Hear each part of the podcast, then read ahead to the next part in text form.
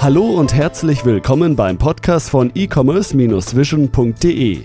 Bei uns gibt es Tipps, Interviews und was es sonst noch zum E-Commerce und Online-Marketing zu sagen gibt. Begrüßt mit mir euren Gastgeber, Thomas Ottersbach. Ich darf euch recht herzlich zu einer weiteren Podcast-Episode willkommen heißen.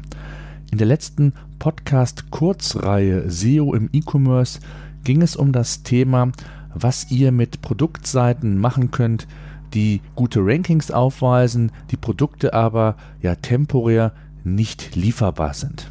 Heute gehen wir ja einen Schritt weiter und der Frage auf den Grund, was ihr machen könnt, wenn das Produkt gar nicht mehr verfügbar ist oder ich ja noch ganz alte Produktseiten online habe, die schon lange keine Relevanz mehr haben und hier und da aber doch noch Traffic generiert wird. Das heißt, ihr habt organische Rankings bei Google, aber der Nutzer läuft praktisch ins Leere. Die sicherlich schlechteste Variante ist, und die kommt häufiger vor, als man denkt, dass die Seite einfach gelöscht wird. Aus dem Online-Shop vorhandene Backlinks würden an Relevanz verlieren, wenn ihr das macht.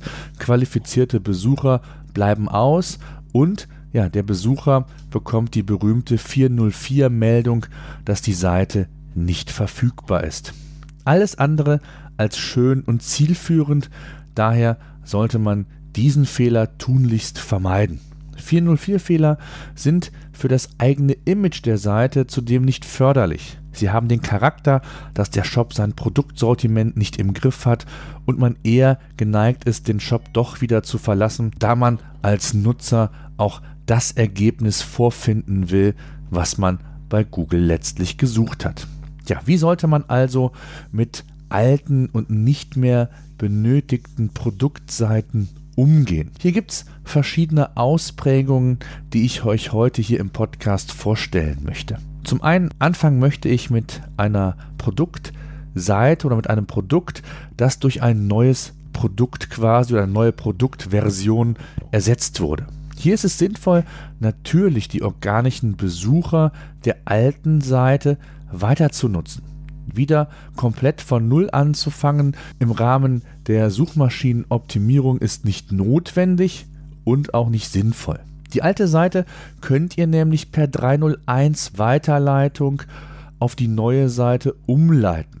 Das heißt also 301 ist quasi ein HTML-Befehl, den ihr entweder in eurem Shop selbst, wenn der Shop diese Option euch anbietet, in eurem CMS-System oder aber direkt in HTML integrieren könnt. Und 301 bedeutet für Google der Hinweis, dass es sich um eine permanente Weiterleitung handelt. Im Gegenzug zur 302 Weiterleitung, die eine temporäre Weiterleitung Google symbolisiert. Für Google ist dies völlig in Ordnung und die Nutzer, die über die Suchmaschine entsprechend auf den Link klicken, werden gar nicht von der alten Seite mehr erfahren, sondern direkt auf die neue Webseite umgeleitet. Also konkret bedeutet dies, nutzt eine 301 Weiterleitung, da dann auch die Linkkraft der alten Seite auf die neue Webseite übertragen wird.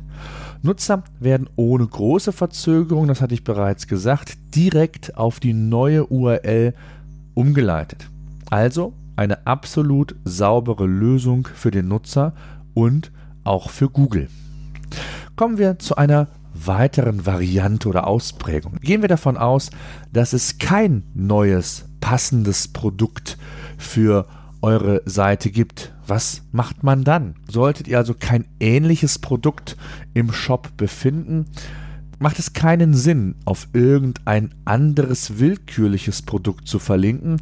Das kann theoretisch auch kontraproduktiv sein, wenn der Nutzer ein völlig ja, fremdes Produkt letztendlich gezeigt bekommt. Denn ihr müsst euch immer wieder vorstellen, Ursprung dieser dieses Besuchers war ja, dass er bei Google in der organischen Suche auf einen Sucheintrag geklickt hat, der ihm ein bestimmtes Produkt suggeriert. Und hier kann es sinnvoller sein, die übergeordnete Kategorieseite des Produktes zu verwenden und hier die 301 Weiterleitung anzuwenden.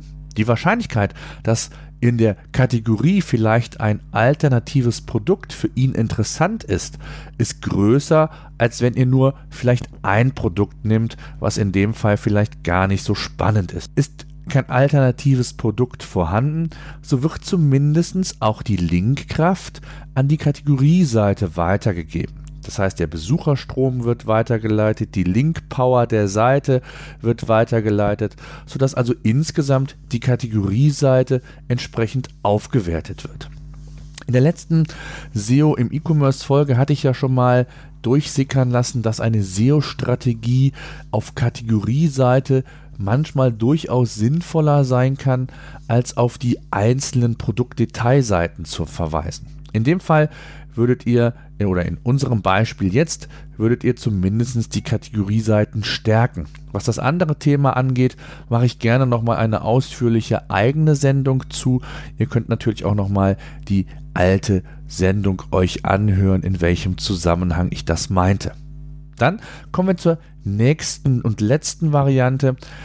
Die gleiche Produktseite wiederverwenden. Auch das kann theoretisch eine Option sein, wobei ich sagen muss, dass das eher die unwahrscheinlichere Variante ist, aber der Vollständigkeit möchte ich das natürlich aufführen. Solltet ihr nämlich eine recht generische Produkt-URL verwendet haben, was aktuell, was man heutzutage eigentlich eher nicht mehr macht, aber durchaus ja noch, ich sag jetzt mal, ähm, vorliegen könnte, dann könnt ihr natürlich die URL auch weiterverwenden und es ändert sich praktisch gar nichts. Ihr müsst keine 301 Weiterleitung einsetzen, der Nutzer bekommt keine 404 Seite angezeigt, denn ihr profitiert ja bereits von dem vorhandenen Link Juice und es wird praktisch das Produkt nur mit einem ja, neuen Produkt ersetzt. Und es ist natürlich dann auch lieferbar. Das ist so der große Unterschied. Kann man machen, muss man äh, sich sehr genau überlegen, ob das sinnvoll ist. Hängt natürlich auch immer mit dem Thema ab, wie man bei Google mit diesem äh, Link oder mit dieser Produkt-URL gelistet ist.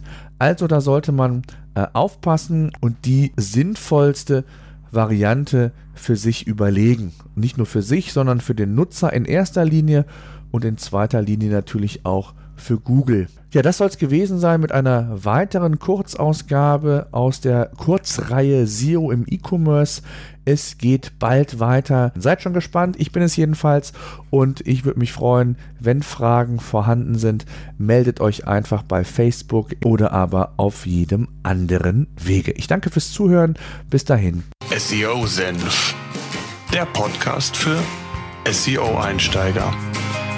Wir zeigen dir, worauf es bei der Suchmaschinenoptimierung ankommt. Ja. Suchmaschinenoptimierung Step by Step by Step für SEO-Einsteiger. SEO Senf